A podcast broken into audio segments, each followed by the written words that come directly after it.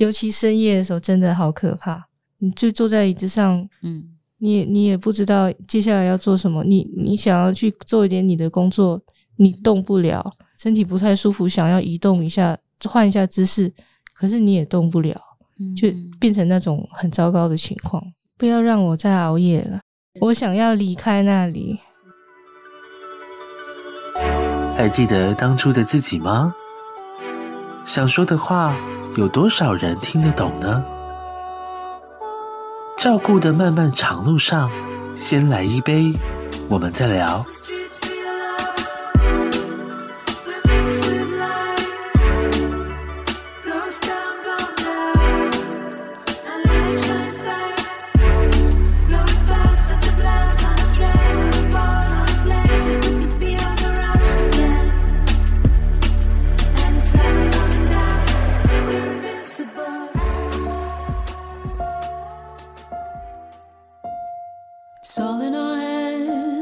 this life of time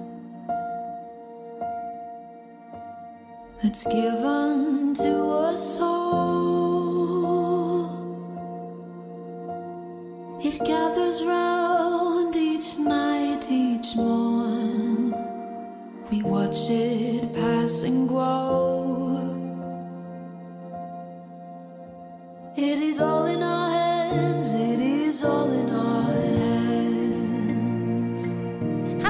朋友们，大家好！非常欢迎大家再一次的收听《先来一杯，我们再聊》。我是阿娥。每一次在跟大家聊到许多个人的人生故事，你都会发现，哇，每一个人都经历过不一样的历程，那都会有一些成长，也都会有一些学习。然后很多在其中找到了一些共鸣。今天我们要邀请到了这位好朋友呢，本来只是在脸上画一画、画一画、说一说、说一说，没想到他的漫画触及到两百万次，有许许多多的读者都觉得很有共鸣。那他就慢慢的把这些照顾父母临终的故事，透过漫画、透过文字和许多。经历过的朋友一起分享，所以尖端出版社还特别把他说服了一番，哈，然后完成了这一本《我是照顾者，成为照顾者篇》。好，这个作者呢就叫做米奥，今天来到我们的现场，我们欢迎喵。米奥你好，大家好，我是米奥。米奥还曾经是我很久很久以前广播节目的听众，嗯、是晨光序曲的听众。你是个夜猫子啊？以前晚上不睡觉，嗯，因为我画漫画，所以有时候要有时候要截稿了，就要熬夜工作那样子。所以以前你就一直在从事漫画的工作。嗯，是年轻的时候觉得熬夜还蛮，就是可以集中精神的那样子。是熬夜可以，然后后来照顾人的时候就发现哦。那长时间就不行了，不行，真的不行。睡眠这件事情没得商量的，嗯、人都得要充电哈。好，我很开心看到米奥今天成为一个很棒的一个漫画的作家哈。那其实，在你的漫画里面，我自己看的确实也有很多很多的共鸣。哇，你的照顾历程比我还要长诶，长达十二年，经历了妈妈还有爸爸，透过这个漫画的方式，把你曾经经历过巨大的伤痛。摊出来，然后写出来、画出来之后，你觉得对你得到最大的舒压跟最大的舒适的感觉是什么？应该是说我在照顾爸妈的期间，我都是很压抑自己的。然后因为我要很坚强，嗯，我要我要坚强在那里，我才有办法去支持我爸妈的那个生病的历程。那我要笑啊，我要。就是让他们觉得我没有那么难过啊，嗯哼哼，然后所以那整个过程中，其实我很少哭，嗯，就就算我自己一个人睡觉的时候，我也不会哭，因为就整个僵硬了，嗯，然后我把它画出来以后，我几乎每画一篇回忆的时候，我都会哭一次，嗯，哦，我就觉得他眼泪流出来就觉得很舒服，是，就你你把那个你的结一个一个打开，然后把眼泪都流出来，你的心就。就轻松了，那个泪水都跑掉了，那样子。所以你不反对用哭来抒发你的情绪？当然要哭啊，当然要哭。是啊，难过就要哭啊，不然的话，你哭过最过瘾的是什么样的情境？哭到无法停止？当然是妈妈走了以后，回到家的时候就开始哭吧。就回到我自己跟我先生的家的时候，嗯、就我就自己哭啊。要有一个背景给大家知道一下，米奥是马来西亚人，欸、是十九岁就来台湾读书，嗯，所以才会有机会听到阿娥姐的节目。然后呢，也因为工作关系，就和学生时代就认识的同学变成朋友，变成终身的伴侣。嗯、是，可是这中间其实你又常常回去马来西亚。嗯还要陪伴妈妈、陪伴爸爸，经历了十二年照顾的这一段历程。嗯，那当你知道说啊，他其实不是台湾人，所以他回到自己台湾和先生的家，以及回到马来西亚爸爸妈妈的家，那个离开那个环境，心情就会跟着有所改变。是，好，只有好像离开一下下，回到台湾，是一种抽离的舒压。是。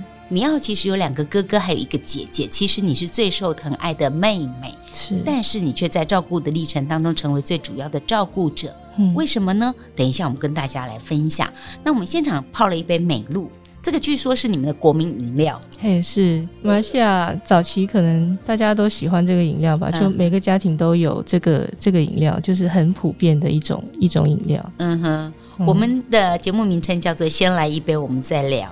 我们都会请来宾选一个对你意义不一样的一杯饮料，你选的是美露，为什么？嗯，其实说到美露，就是我很小的时候啊，就有一天半夜的时候，我觉得肚子很痛，嗯，然后我就把我妈摇醒，嗯，我妈就陪我去蹲厕所，蹲了好久，可是什么成果都没有。哦，我妈就说大不出来，是，就肚子痛。我妈就说。难道你是肚子饿吗？呃，然后他就泡了一杯美露给我，然后我的肚子就不痛了，所以我我那时候还小。年纪小到分不清楚我是饿还是肚子痛哦，傻傻分不清，嗯、到底是肚子饿还是肚子痛。是，然后等长大了以后要照顾家人的时候，也会傻傻分不清，到底我哭的是爸爸妈妈终于走了，还是哭的是啊永远再也见不到他们了。那我们慢慢在成长的过程里面，就会得到一些体会。那透过你的漫画，我们待会儿慢慢的来聊聊你这十二年的历程。来，我先敬你一杯美露。敲一个。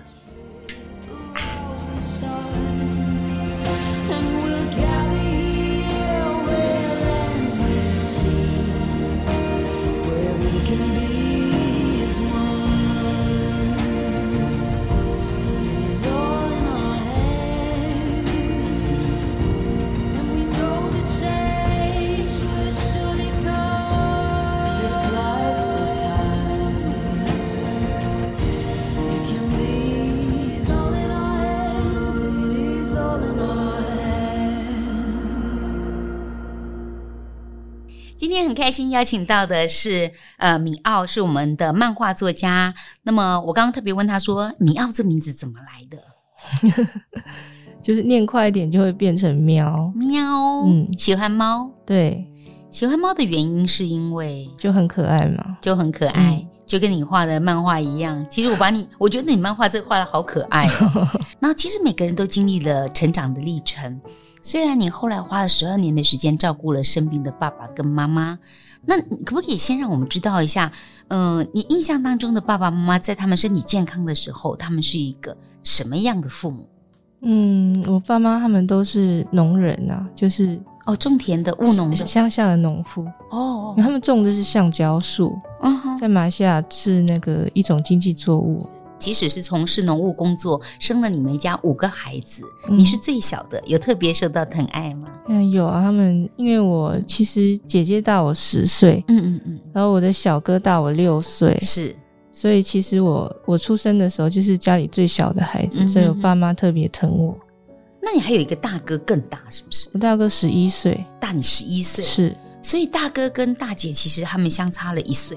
嗯，然后其实大姐跟你小哥又差了四岁，是。你跟小哥还差了六岁，是。我好佩服你妈妈哦，因为你们前后拉锯的很长哎。嗯，其实马来西亚那个世代可能不太懂得节育吧，只是妈妈好辛苦，嗯、好不容易拉拔大了一个小孩，又要养一个小小孩。这其实我们家小时候是很穷的，养这么多小孩，哦、他们是非常辛苦的，可是。我在成长过程中从来没有感受到那个苦哦，是因为他们，我觉得爸妈都挡下来。我长大后才知道他们这么辛苦那样子。对，因为他还要让你到台湾来读书，这个经济上对他们来讲压力不小哦。是我我爸妈他们都只有小学一年级的学历而已哦，所以其实是非常不容易的事情。哦哦哦哦，妈妈刚生病的时候，那个时候是肺炎。嗯，那时候你已经在台湾工作还是结婚了吗？工作吧。那为什么你你你最远啊？你在台湾，可是是你回去照顾妈妈的。我哥我姐他们都结婚了，他们有小孩，哦、我就想他们，他们根本不可能又工作又带小孩又去照顾我妈。然后我觉得当然是我最适合啊。你自己主动回去自动投案。就我觉得我我当然要照顾我爸妈，这是我的，嗯、这是我的。怎么讲呢？我要回报我爸妈。嗯嗯嗯，你觉得他们已经倾其所有的让你到国外念书？嗯、是是是。啊，小学毕业而已，但是他希望可以让你有更好的生活。是。光冲着这一点，你就觉得你要回报父母。是。可是你陪妈妈不只是在马来西亚，你们还到新加坡去治疗。嗯，也等于是到异地，到另外一个地方去治。嘿，因为新加坡离我们家比较近。嗯嗯嗯。到马来西亚北部去的话，太远了。去那里治疗的时候，你的你的手足，其实你没有四个小孩，嗯，没有做一点分工吗？有，其实有，就是大家、哦、大家一开始的时候，大家带妈妈去看医生是一起的。嗯嗯嗯嗯。可是后来请不到假了嘛，所以就是我假也用完了，是就轮到你。但你台湾有工作啊，嗯、那个时候。哦，我的工作是可以带走的，就是我是画漫画的嘛，所以这个要说好还是不好？工作可以带走的，所以你就可以留在医院画画啊。是是，反正网络可以交件就好了啊，嗯，你也不用请假，我们还要上班下班要打卡啊。嗯，这会不会成为你另外一个逃不掉的原因？也许是吧，也许是吧。嗯。可是你这样子真的能够兼顾你的画画工作，还有照顾的工作？是一开始以为可以嘛，反正我就以为说趁我妈妈睡觉的时候画一画就好。嗯，结果完全不行，完全不行。嗯，应该是说你被那个悲伤，还有那个妈妈生病这个沉重的压力压着，你很难去做好你本来的工作。那没有想到说请看护分担，或者大家出钱？呃。一开始的时候真的没有哎、欸，因为就觉得妹妹，就我我也觉得我可以啊。你会不会表现出一副太可以了？啊，因为我跟我我姐我我哥差很多岁嘛。对，我从小的愿望就是我可以追上他们，我可以为我家庭付出一些什么。哦，是。所以以前他们也曾经为这个家庭多有付出吗？是啊，像我家的老房子，就是我家后来。我爸妈临终的那间房子是我姐姐买的，哦，嗯，就是类似这样的，嗯嗯嗯，嗯。但妈妈后来其实恢复的状况也算还好，有一段时间也还不错，是不是？是啊，是啊，就觉得一切都很好。啊，可是老天爷都不是这样想的哈，就明明知道已经不太好了，又来给你多了一个你爸爸生病的事情。是，我在你的书里面，我是照顾者这本书里面看到你爸很可爱耶，会看报纸，嗯、然后随便相信一些偏方。嗯，没办法嘛，他们那个世代好像都这样啊，嗯、所以没有那个看看医生做检查的这个概念。嗯，他们觉得看医生太贵了。马来西亚是这样吗？没有健保的。那个时候我们家经济应该已经 OK 了啦。哦、可是，可是我爸就是以前的老习惯嘛，嗯、他就觉得要把钱省下来，所以不喜欢看医生。但是胰脏癌是很凶险的，它不是一般的癌症。嗯他是很快很快会要了你的命的。他不知道，他不知道，他不知道。嗯，等他知道的时候呢，他很生气。跟谁生气？跟自己？跟我们生气？跟你们生气？是，哎，就是可能那时候医生跟我们宣告说，爸爸他是末期，嗯，他可能没办法治疗了。嗯嗯，医生说的是英文，嗯嗯，只有我们小孩子听得懂。是。然后爸爸听不懂，然后后来我们，我觉得这部分我们小孩子没有处理好，我们可能不敢告诉爸爸他已经哀莫了。对对对，嗯、他搞不好觉得我们没有权利救他。哦，哇，这个误会很深哦。我觉得是我们我们不应该就是一开始的时候没有没有勇敢说出来，嗯、就他可能搞不好觉得我们所有的钱都给爸妈治病去了。这个心里面的结导致他瞻望的时候，他会变得比较生气，比较有攻击性。嗯嗯，嗯，因为他非常不相信我，嗯嗯，不信任，完全不信任。我我觉得会耶，我发现很多照顾者会基于呃善意的谎言，嗯，好，可能没有让被照顾者全盘的了解他的状况，嗯，那沟通其实也蛮重要的，有些话可能医生讲没事，嗯，嗯。你们讲。哦，完事 就完蛋了，不止没就有事而已，就完蛋了哈。嗯，那其实胰脏癌最最麻烦的就是，它真的就已经是末期了，真的就是没有办法了，已经没有办法。你们可以预见的那个后面的路，其实，在经历妈妈肺炎的那那个时候，你们还没有这样子的想法说，说哇，最后了。嗯，可是爸爸是哇，超车，我还觉得很很开心，我妈妈治好了，嗯、就现代医学很很进步，很棒。我们只要努力，还是办得到，还是可以把妈妈救回来。结果爸爸这个完全，爸爸生病的时候，我们完全没有意识到，就算他被宣告癌末，我也没有意识到他是即将要离开我们的。他到宣布癌末，直到胰脏癌到离开多久的时间？就看医生，就做各种检查，半年左右，然后开始进入进入那个后面发病。就是躺在家里，就是半年。你知道，那躺在家里哦，慢慢的，我们看到我们的长辈，尤其自己亲爱的父母虚弱的时候，嗯、是是很舍不得的。嗯，透过米奥的这个漫画里面，有看到你爸爸真的是连拿一个水杯，嗯，他都没有办法。是他，他是非常强壮的，他是农夫嘛，嗯、对呀、啊。然后他他的手臂非常强壮，嗯、就可是他。他后来生病，慢慢变化到他连，他就骨瘦如柴，他完全不像我爸爸。就我爸爸不是长那个样子，就在我印象中完全不一样。就他连拿一个水杯他都拿不稳，拿不好，然后会泼到床都是水，他最后没有办法拿水杯，要请我们喂他喝水才行。嗯，他就是生气了，因为他譫妄的时候有一些奇怪的症状，他会看到一些。一些不存在的人，他就觉得你怎么把那些人放进家里面来要害我，就像是你把你的一生里面的心里面的一些害怕跟恐惧都都展现出来的一个过程。然后他会有那么大的力气可以骂人，嗯，妈骂你什么？嗯，这个这个就讲不出来了，自己都不想要再听一遍。嗯，我在想。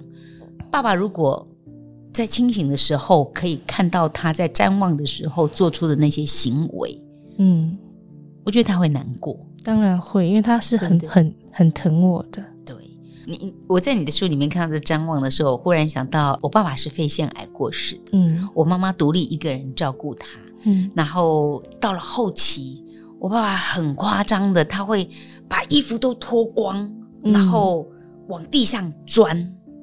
然后就讲了，他们来啦，他们来啦，是是是，全部都进来啦。你爸爸是不是也经历过战争？对，我觉得是那个回忆造成的，那个、我觉得是。然后他们要抓我啊！是是是，帮我挡住他们呐、啊！嗯，那因为经历过战争，然后还有一些，就因为我爸爸很年轻就离开他的父母，然后他会有一些很奇怪的记忆片段就回来了，是他会喊着说他看到了他的爸爸妈妈。嗯，然后自己一个人就躲到一个墙角边哦，身上一丝不挂。嗯，我我看到你书以后发现，哎，我想，哎，其实我爸爸那个时候应该也就是我爸爸，可能是因为热，感受就是那样吧。人要他的那个状态，他那个情况还维持了很久，那样子就好几个月。那我问你，你你你一个人去独自面对爸爸的瞻望，嗯，你怎么去应付？没有办法处理啊。爸爸他给我一些伤害，然后我只能去，比如说看书啊，看看戏剧啊，去把别的新的东西带进来，然后把那个东西试着排出去，就不要眼睛一直看着，就不要一直处在那个被伤害的状态。可是你没有办法啊，你你你跟爸爸在同一个空间里面，他后来还怕光。嗯是。他把整个屋子都窗帘啊什么都要关的一点光线都没有。嗯、可是米奥你是正常的，你在没有光线的环境之下，嗯，和他定勾机 一对一，尤其深夜的时候真的好可怕，因为他、嗯、你你可能睡一下睡个睡个半小时就他就会有动静，嗯，那你整个人几乎是跳起来要去要去看他，因为你怕他跌倒，嗯，怕他受伤什么，你必必须要赶快去那样子。他的动作他是要出去，有时候他会想要抓着他吗？抓得住吗？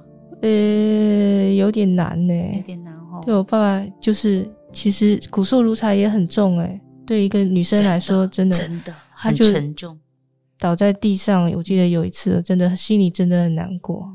嗯，嗯我我看他书里面还有一段，你写到爸爸要上厕所了，嗯，哥哥明明在旁边，嗯，可是还是要叫你做。我觉得哥他是慌张，他不知道 该怎么做，对，他不知道该如何是好。嗯，你自己是一个照顾者，你觉得性别上面的照顾异性会不会有一些不方便？当然心里面会不舒服了，可是没办法，就就是爸爸。对啊，那我不我不照顾的话，谁照顾呢？那你你有没有对于哥哥和这两个哥哥跟你的互动，你感觉到失望？嗯，我觉得人与人之间的缘分就这样子啊，嗯，可能就缘浅吧。嗯嗯，那他们他们知道你心里面，我想他们不知道。可是我我并不在意，就是其实，嗯嗯，其实像有时候我做梦，我会梦到我们一家人以前小时候，嗯，在一起过年的情景，嗯，就其实我哥也也在那里啊，嗯，其实我还是我在梦里面对他还是有感情的。那比如说像你爸爸状况不好的时候，妈妈。啊，不能帮忙，就他痊愈了，可是他终身都有那个，他会觉得这边很紧，哦、会有点痛，对，就是这样子。所以你你，就算有怒气，你就算有委屈，嗯、你还不敢告诉妈妈，怎么可以增加妈妈的负担呢？就妈妈其实她很努力在做饭给我吃，所以妈妈至少在做饭上面，她可以帮这个忙。所以其他的委屈你就通通自己一个人盖瓜承受。嗯，他们不知道我委屈，我觉得是这样。真的假的？嗯，就就钉在那里啊，能怎样？好可怕！我跟他拼了。你有拼过最惨的结果吗？就是有时候你会，你就坐在椅子上，嗯，你也你也不知道接下来要做什么。你你想要去做一点你的工作，你动不了，嗯，然后你你觉得说。就是想要可能身体不太舒服，想要移动一下，换一下姿势，可是你也动不了，就变成那种很糟糕的情况。哦，那时候真的很生气啦，嗯，可是现在就不生气了，因为现在可以睡好了。是，现在我可以睡觉了。嗯，睡觉这件事情在照顾的过程里面，成为你一个很重要的，呃，致命伤，因为睡不好，嗯，让你怎么了？我觉得是我到现在都还有一点那个自律神经失调的问题，就是有时候你太紧张或是怎样，就会半夜就很难睡。就我要遵守一个非常严格的程序，晚上才有办法睡觉那样子。比如说什么样的程序？呃，要激烈运动啊，才可以产生那个多巴胺啊，哦，流流汗。嗯，对对，对，运动完以后就比较有张力。对，晚上七点以后不要看手机啦，就是这样子。就那个很严格，嗯、像在修行一样，办不到，很多人就办不到啊。晚上七点还很早呢，你啊，可以看电视了，手机不要了，手机真的不要。哎呦，怎么办？我也是自律神经失调很严重，嗯，所以米奥在讲说睡眠的这一块影响，我是很有同感的。我相信很多照顾者可能跟我们都有同样的心情，嗯、因为睡不好，其实是会让你除了体力无法负荷之外，嗯、你很容易所有的事情都会打结。嗯，对，你有时候没有办法马上对一些事情做出反应。对，其实照顾的路上，呃，除了两个哥哥他们比较置身事外的，然后能够给的资源看起来没那么多，姐姐倒是挺帮忙的。就是她有空的时候，她就会来跟我换班，跟你换班。嗯，那她家里怎么办？她有老公有小孩，跟你换班的时候，那就不知道哎。你没有问他，没有问他。哎，我听起来，我觉得你们家的人不太说心里话，对不对？是你没有那个习惯吧？嗯，你觉得这个习惯会不会有一点可惜？因为，嗯，你一直没有办法多听到哥哥或者妈妈或者爸爸他们心里真正的想法。也许是吧。嗯，你有没有猜猜过？猜猜看，猜猜看，哥哥为什么会对这个家比较冷淡？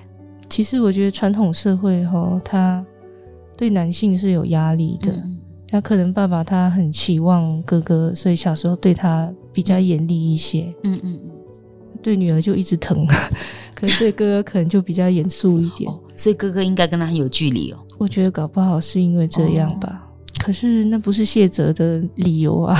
我也觉得啊，他把我生下来，把把我养成，把我把我教的。嗯，嗯，就是所所有东西都给了我，我怎么可以报答他呢？可是会不会你要报答他的付出代价，其实真的很大？应该说，我很高兴，我有有完整的照顾我爸妈临终，嗯、我完全没有遗憾。嗯，我完全没有任何亏欠跟遗憾。但是照顾真的是一条漫长的路。那姐姐会尽可能的来帮助你，包括说，她曾经想过说，没关系，你还是回你台湾的家吧。嘿，明明姐姐已经讲出这个挂保证的话了，就是让你回去吧。你照顾的这么辛苦，我们要你回去你的家吧。嗯、可是为什么你走不开？我爸爸，我觉得他已经快要结束了吧？我想。他这段旅程已经快要结束了，我没有办法接受他如果走了，我不在他身边。嗯，所以，所以我我我还是想要留下来。我记得在这个漫画里面，呃，米奥斯其实你还在楼上睡觉着，另外一个房间睡觉。嗯，当你听到姐姐告诉你爸爸走了的时候，嗯，你那一刻的心情是什么？就其实。我从小到大都没有对我爸爸说过我爱他，后来我就一直对我妈说，一直对你妈说 补偿作用，所以到最后爸爸还比妈妈先走。是啊，结果是爸爸先走了。那个对妈妈的打击是，因为我妈妈她很坚强，我这辈子看过她哭就只有在那一次，爸爸走她就哭，可后来她再也没有哭过。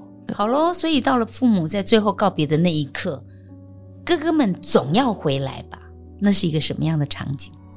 没有啊，哥爸爸那时候就是走了，他们才回来啊。哦哦哦，嗯，就来办办丧礼那样子。所以丧礼是他们负责一起办啊，一起办。就是这样，嗯，结束了就走了。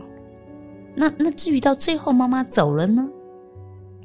妈妈走那时候其实是刚好是农历年，嗯嗯，大家都在家，嗯。我妈妈还撑着，我们觉得是妈妈撑好几天啊，因为她其实农历年对我们家是非常重要的，他可能想多把他的孩子留在他身边多几天。是，那这段历程里面，姐姐给你的支持跟鼓励，有有对你产生什么样实质的作用吗？哦，没有姐姐我就死定了，没有姐姐你就死定了。是啊，姐姐没有 我，她也死定了。这两个生命共同体，好，我们不要死定了。还好你有姐姐，姐姐还好有你。啊，马来西亚是没有任何照顾资源的，没有像我们台湾这样子有机构或者是看护，没有什么也没有。看护请一次两百万台币中介费，哇哦！我哥我姐后来都很蛮有成就的，嗯嗯，所以我们就一起出钱那样子。哦，所以其实至少在金钱上面，他们还是有给予了一些协助。是，可是对你来讲，真的不是只有要钱的部分，需要钱的部分。钱的问题，嗯，对。如果有一次有机会，你告诉哥哥和姐姐，你会告诉他们你需要什么协助？不要让我再熬夜了。晚上我不想睡在那里，我想回我家睡觉。我想要离开那里。嗯嗯嗯嗯，在这段比较。辛苦的照顾的日子里面，你走过了以后，你觉得有没有哪一段是这些人给你感受到感动的？想到你没有讲出来的事情，他们却帮你做。嗯，应该是我先生吧。嗯，就是我先生他，我每天晚上都会跟他通电话，用赖跟他讲，跟跟可能跟他看视讯什么，就、嗯、我会把我一天所有的心情都跟他讲。嗯，然后他就。那个安慰我那样子，嗯哼，但他从来不嫌我烦，就我我就是像像一张破抹布一样回去，他就接受，嗯，他就扶持我那样子。所以，我们待会要继续跟你来聊一聊，在你夫家这一边，呃，看待你回去照顾娘家这些事情是什么样的心情？马上回来，嗯。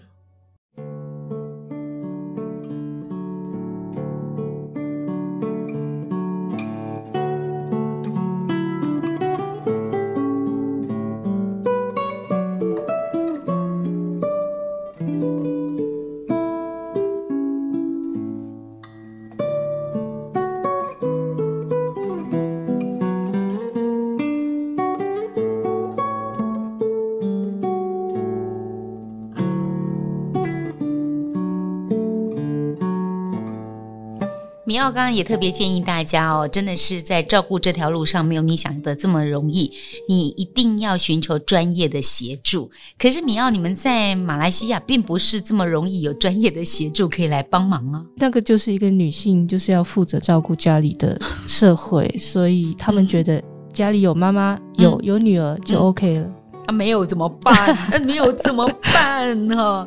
但我们希望说，照顾的朋友们，你不要一个人独自把这些事情全部承揽下来，你应该要可以找寻一些方法来协助自己。以台湾来说，事实上确实有很多可以帮助你的地方，比如说最近我们也看到，米奥帮那个卫福部也做了一个照顾心情点播机。啊、嗯，你就可以评选一下，也许你在照顾里面已经到了临界点了，你快受不了了哈。那你可以打一九六六，然后说出你的需求啊，真的就也会有人帮你提供一些协助，嗯、甚至帮你找到管道，你可以问一下。就算只是想要吐个苦水也好，就是嘛，就是有人听你讲话嘛，对不对？对对，有专业的义工听你去讲话。那我问你，你那个时候在独自面对爸爸妈妈生病的时候？嗯呃，除了老公在台湾，你每天都跟他讲之外，嗯，你身边有没有什么的人，什么人是你可以跟他吐吐苦水的？嗯，其实还有，就是我的同学还在那里。哦，那还不错。嗯，难怪你可以撑到最后。所以我的高中同学还在那里。对对，嗯、因为我我我自己个人觉得哦，就是你把话说出来，然后有人听，有人支持，是，那还是有一点点，多少有点力量。对对，就多少是有有出去一些东西。但你再回过头去看看你的同学们，他们也碰到跟你一样同样的困境吗？照顾家人，啊、就是女生要帮忙啊，女儿要负责啊，普遍都是这样，也是这样子。而且我们女生哦，我觉得就是会想要更努力去为家庭付付出吧，因为传统社会就是觉得男性比较重要，男性就是应该要对外呀、啊。把把那个什么重责大任都托付给男性那样子，就女生女生就会想要去承担更多吧，然后去想要得到那个关注吧，应该是这样子。这个想法一定不是一两天，那个真是你们从小就被灌输了这样子的观念。你刚刚特别提到了你先生给你的支持，嗯，那因为你先生也有工作，嗯、那你也有你自己的理想，嗯，呃，我我很好奇你先生他们家里面的人，因为。毕竟大家还是会有那样子的想法，就是说，哎，你是人家的媳妇啊，那你一天到晚都跑回去马来西亚照顾你爸爸妈妈是怎样？嗯，我觉得在这个时代哈，嗯，大家就不要再什么说我是人家家的媳妇，没有这回事。嗯嗯，我跟你家的孩子结婚，是我爱他要，要要跟他在一起一辈子。可是我不是嫁进你家，我是跟他结婚。嗯，我不是你家的人。嗯，就你们家的人。必须要先尽完你们的义务，我才会出手帮忙那样子。我觉得现在应该要这样子想，因为我遇过很多的读者，他们他们都必须去承担，就他们家明明夫家还有其他的小孩，就除了他的先生之外，他还有手足，可是就。就只有媳妇一个人在照顾，好可怜啊，就觉得好奇怪，为什么？而且媳妇很心甘情愿，觉得这是应该的，这是我的责任。对，怎么会变成这样？就他们有一个盲点，他们没有看到这个盲点。为什么照顾的不是你亲生小孩？你亲小孩明明在外面，嗯，很自由，很开心，嗯，为什么有一个？为什么有个媳妇关在那里？跟你没有血缘关系的人，嗯，是是是，然后就这里就快死掉了那样子。哎，我问你哦，米奥，在你们马来西亚的女生会像台湾这样子的观念吗？姻亲要去照顾公公婆婆啊，就都是这这样的观念。你们马来西亚也是这样子？嗯，就华人的社会，所以其实是你的、你的、你的观念做了转变。我的先生的家庭，他是一个非常开放的家庭，好棒哦！我读者甚至形容说，这种叫欧式家庭，欧式家庭，就他们非常的 open，就很听我们的。家庭在台湾娶了一个马来西亚的媳妇，是他们跟我家 跟那个跟我家那个传统的家庭不一样，他们什么都说，但是什么都谈。这个观念其实对你来讲，也真的是给了你很大的方便，因为如果你今天碰到的是一个，呃。搞不好还要抗争，对，没有那个时候你的书可能会更精彩，这真糟糕，婆媳过招千百回合，嗯、对不对啊？我我很爱他们，嗯、就我也爱他们，可是我不是他们的子女啊。嗯、就首先首先应该是要子女先尽责吧。那你你自己可以有，你先生给你很大的空间，让你在这十二年当中、嗯、来来回回的回马来西亚照顾父母，一直到终老。嗯、现在你的先生呃，你的公公就你先生的爸爸，嗯，也生病需要接送啊、看诊啊，嗯，但你婆婆也可以帮一点忙，嗯，那你在这里面扮演的是什么角色？我先生他的爸爸一开始是、嗯、一开始出事是癌症。哦。就那时候一出事，嗯嗯，我就觉得他们全家根本就那个迅速的去处理这件事情，都没有完全没有找我，嗯嗯嗯、就他们他们也觉得是他们自己的责任。我老公啊，就常回来跟我说、啊，他学会帮爸爸换尿布了啊什么，嗯、我会给予他精神上的支持。但你不，你你你就完全没有参与吗？完全没有参与，我去，我会会去探望他。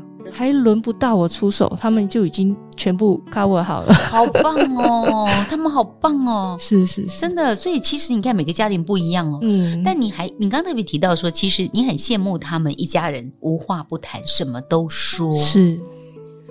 对照你们家什么都不说，嗯，跟看到他们家什么都说，你在这中间有一些什么样的体会吗？